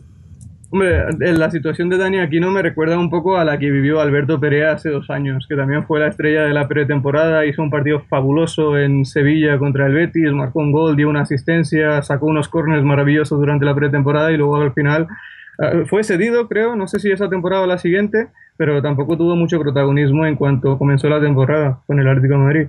Y la situación de Aquino pues es similar. Yo leí hace, hace, hace unas semanas que al final habían decidido que le iban a hacer ficha con el B de hecho, ayer fue titular en la derrota del Atlético de Madrid B contra el filial, contra el tercer equipo del Real Madrid. también hay que, que si le hacen ficha con el B no puede jugar con el A por la edad. Pues entonces uh, Aquino no va a jugar con el A esta temporada. Claro. Lo habrán dicho que la que viene y, a ver qué pasa. ¿no? A no ser que en el mercado de invierno le pasaran a ficha A. Sí, sí, eso sí es una posibilidad también. También otra cosa que quería hablar es que el portero titular del B, pues bueno, te lo digo porque esa, esa es, una, es una pregunta que tú hiciste o una... Sí, sí, le, le habían, algún tenía ficha del primer que- equipo, de- supuestamente. No, pero En el ya no. contrato, digo. Ah, No, tiene que Eso es lo que decían. de- No, no, pero si según- supuestamente él había firmado un contrato por el cual este año tenía ficha con el primer equipo. sí, eso es lo que yo leí, lo Pues dije eso es también falso, hace... porque se ha jugado con el B es que falso. tiene ficha B. Claro. No, no es falso. Igual tenía ese contrato, pero igual el contrato se lo han pasado por donde se pasan los contratos esta gente, sí, ¿no? que no se ha cumplido el contrato, vamos. Eso es, eso es. O sea, eh, hay una seguridad de que en este momento, cuando comience la temporada, o mejor dicho, cuando se cierre el mercado de fichajes y estén todas las fichas puestas, pues Bono será un jugador del Atlético de Madrid B, que tendrá ficha con el Atlético de Madrid B. Y los dos porteros que tendrán ficha con el A serán uh, Courtois y Aranzubía. Por mucho que luego Simeone ha dicho que para el, porte- para el puesto de portero suplente al final acabarán peleando Aranzubía y Bono. Pero esas son situaciones que ya se verán cuando se produzcan sobre la marcha durante la temporada. Pero en principio Bono tendrá ficha con el B. A diferencia de lo que afirmaban los medios de comunicación durante, durante todo el año, realmente. Ujú. Bien, bueno, pues yo creo que vamos a, vamos a ir terminando el programa por hoy. eh, esperando ese, ese partido de- del, del miércoles, bueno, que termina el jueves, a ver, a ver qué pasa ahí y, luego eso, luego tenemos el siguiente partido que es la Real Sociedad y luego después del partido de la Real Sociedad el cierre del mercado de fichajes, que yo no sé qué, qué es más interesante para nosotros. ¿no? si el partido, aunque va a ser un partido, van a ser dos partidos difíciles, ¿no? O sea, hemos empezado la temporada, quizá este, este partido del, del Rayo de hoy ha sido el, el- la, no sé, el Sí, respiro sí, que nos podíamos de- tomar porque Sevilla, dos partidos contra el Barcelona, Real Sociedad, eh, está la cosa, está la cosa fuerte, ¿no? Hoy el Sevilla ha pinchado a mi gusto, porque empatar con el Levante, Sí. sobre todo no, logrando ni un gol, Hombre, no más que nada por lo que, por lo que ¿eh? se vio con- contra nosotros, ¿no? El Sevilla se le vio bastante bien. Yo le vi bastante por bien. eso que para ganar al Levante, que el- la verdad es que tiene peor equipo, y no meterle ni un gol, ¿eh? Mm. El Sevilla tiene, tiene muchas situaciones. Yo no es por hablar del Sevilla, ya hablamos de lo que teníamos que hablar de ellos. Tienen, eh, han hecho 10 o 11 fichajes, muchos de los cuales tienen que ser titulares. Tienen lesiones importantes también, situaciones extrañas como la posible salida de Kondogbia al, eh, al Mónaco. Es un jugador que ha pasado de ser titular indiscutible a entrar en el descanso en los dos partidos de liga. Entonces, eh, poco a poco se irán adaptando. Yo estoy seguro, o por lo menos opino, que el Sevilla estará al final de la temporada estará arriba y será uno de los rivales que nos peleen en la Champions. Luego ya veremos si, si sucede o no, pero confío en que, o por lo menos creo que el Sevilla es uno de los equipos fuertes, tiene una de las plantillas más fuertes de aquellos equipos que pueden buscar la Champions.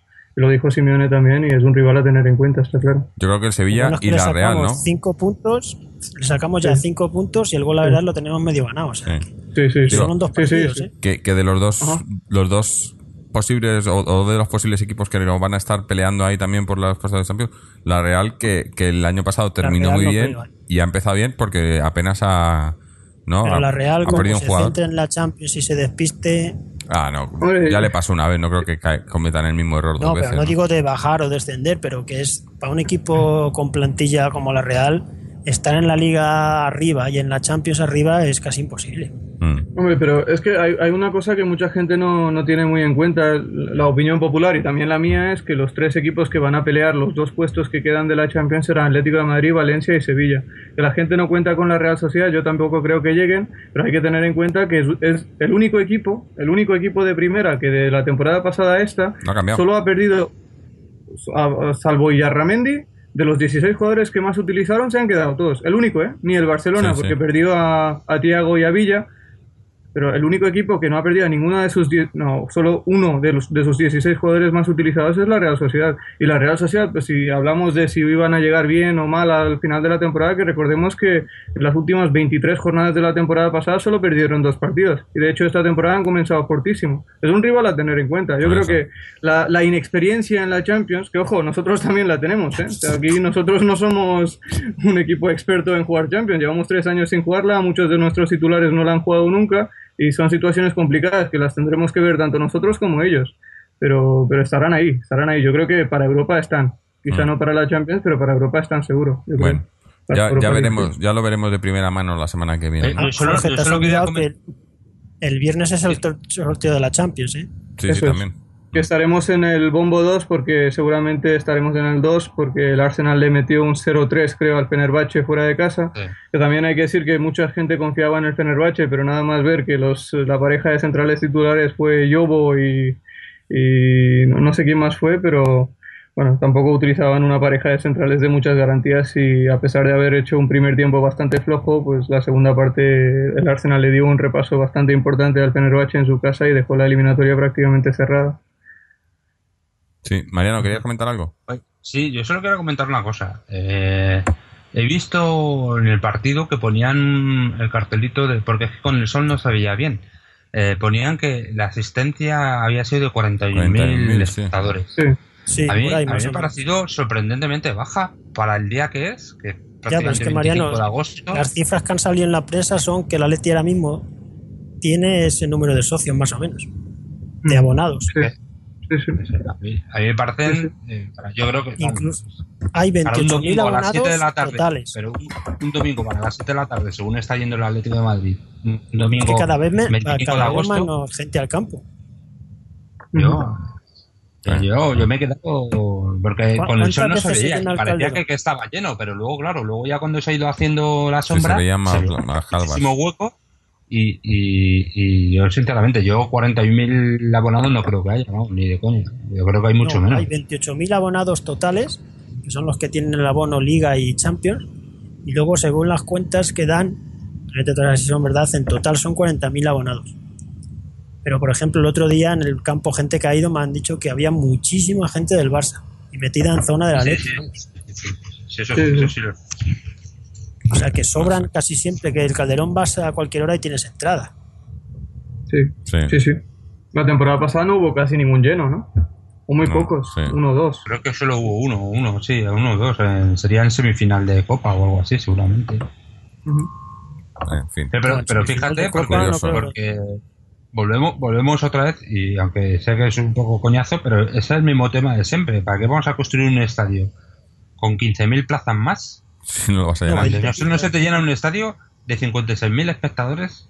Es que eh, yo- pero además, además, además, estoy seguro que si nos fuésemos a, a- a la peineta con 15.000, lo- los abonos subirían porque, claro, estás en un estadio de calidad, entonces el abono tiene que ser mucho más caro, ¿no?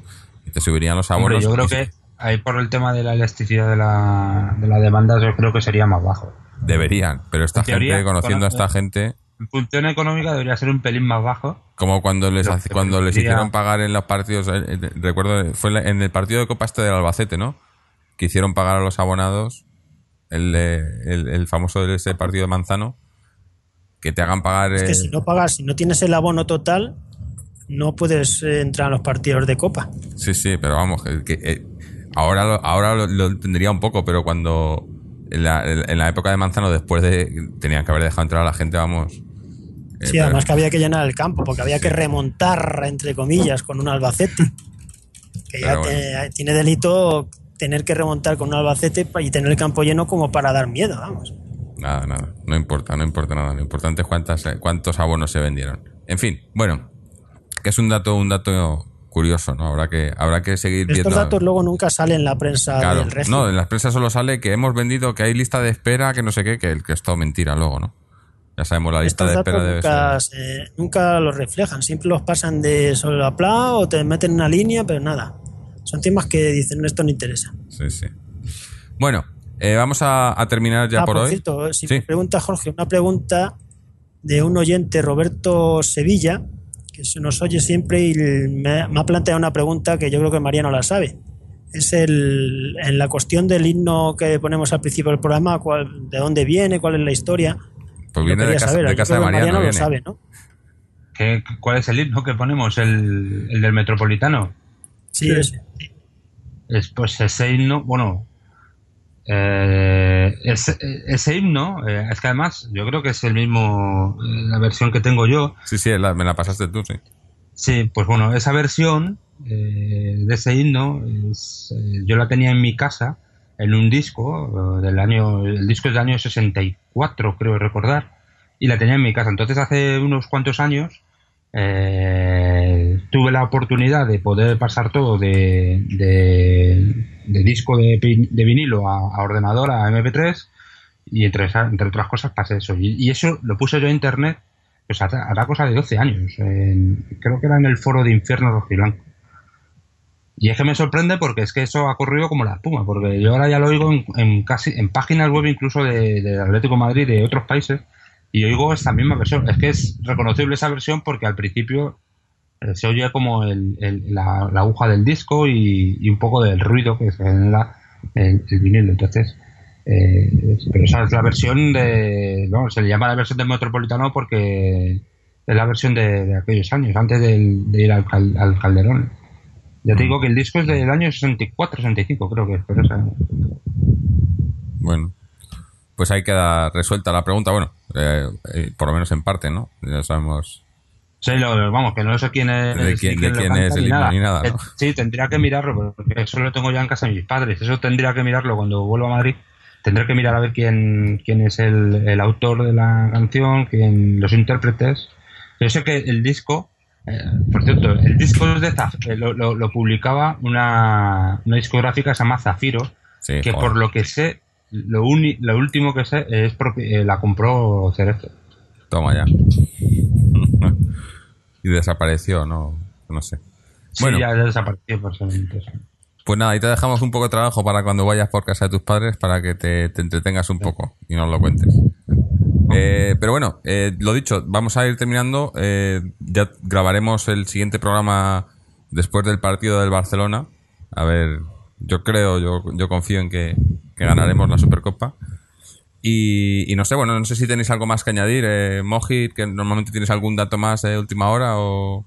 Sí, sí, sí, sí, tengo uno más. Ah, bueno, de un jugador que en las dos primeras jornadas de liga ha dado una asistencia en cada una de ellas. Hablo de Coque. Pues he estado un poco repasando sus números desde que Simeone se ha hecho cargo del banquillo del Atlético Madrid. La Simeone ha dirigido 90 partidos, de esos 90 partidos Coque ha jugado 76, 55 como titular, 4.898 minutos, y en esos 4.898 minutos o 76 partidos ha dado 20 asistencias de gol, siendo el jugador, lógicamente, que más asistencias de gol ha dado y superando por 10 al segundo, que es Diego Costa, que ha dado 10. Que evidentemente Diego Costa llegó un año más tarde y son cosas que cuentan también. Pero de Coque destacamos siempre que era un jugador muy directo, muy vertical, que buscaba siempre el último pase, un maravilloso lanzador de, de jugadas estratégicas. Curiosamente, esas dos asistencias que ha dado en, las, eh, en la liga ante el Sevilla y el Rayo no han sido a balón parado, aunque podríamos contar también aquella que, aquel córner que sacó, que, fue, que resultó en el primer gol del Atlético de Madrid esta temporada, que fue de Diego Costa, pero esa asistencia se la dieron a Miranda, que fue el que peinó el balón. Pero simplemente resaltar que Coque sigue igual de activo que siempre en el último pase, parece que está creciendo y si por fin llega algún jugador más de nivel en el último cuarto de campo, le veremos a Coque en, la posición que todos le queremos ver, que es llevando la manija del juego del Atlético de Madrid desde la posición de 5, de, organizador. Y esperemos que pronto lo podamos ver ahí y que, y que le dé también eso las posibilidades necesarias eh, de, de poder ir con España en el Mundial 2014, ya que parece que Del Bosque ha empezado a confiar en él y es un jugador joven de 21 años que a pesar de esa situación, a pesar de ser joven y de llevar tres años en el equipo, pues ya es un veterano porque ha jugado más de 110 partidos oficiales con el equipo. Esperemos que siga creciendo y que, y que se haga un nombre muy grande tanto en el Atlético de Madrid como en la selección española. Ojalá, ojalá sea así. Bueno, pues nada, terminamos ya. Eh, os recuerdo que podéis pasaros por nuestra página web www.atleticontreses.com donde podéis escuchar este programa y todos los anteriores, eh, dejarnos vuestros comentarios, leer las secciones de blogs y análisis y enlazar a nuestras secciones en las redes sociales en, Facebook, en Twitter, en YouTube o suscribiros al podcast a través de iTunes, RSS eh, o iBox o cualquier duda, cualquier comentario que queráis mandarnos. Aquí estamos para, ayudar en lo que sea. Y nada más, esperamos ya grabar ese programa el, el jueves y como digo siempre, a ver si podemos estar hablando de una victoria más del Atleti. Así que como siempre, Atleti.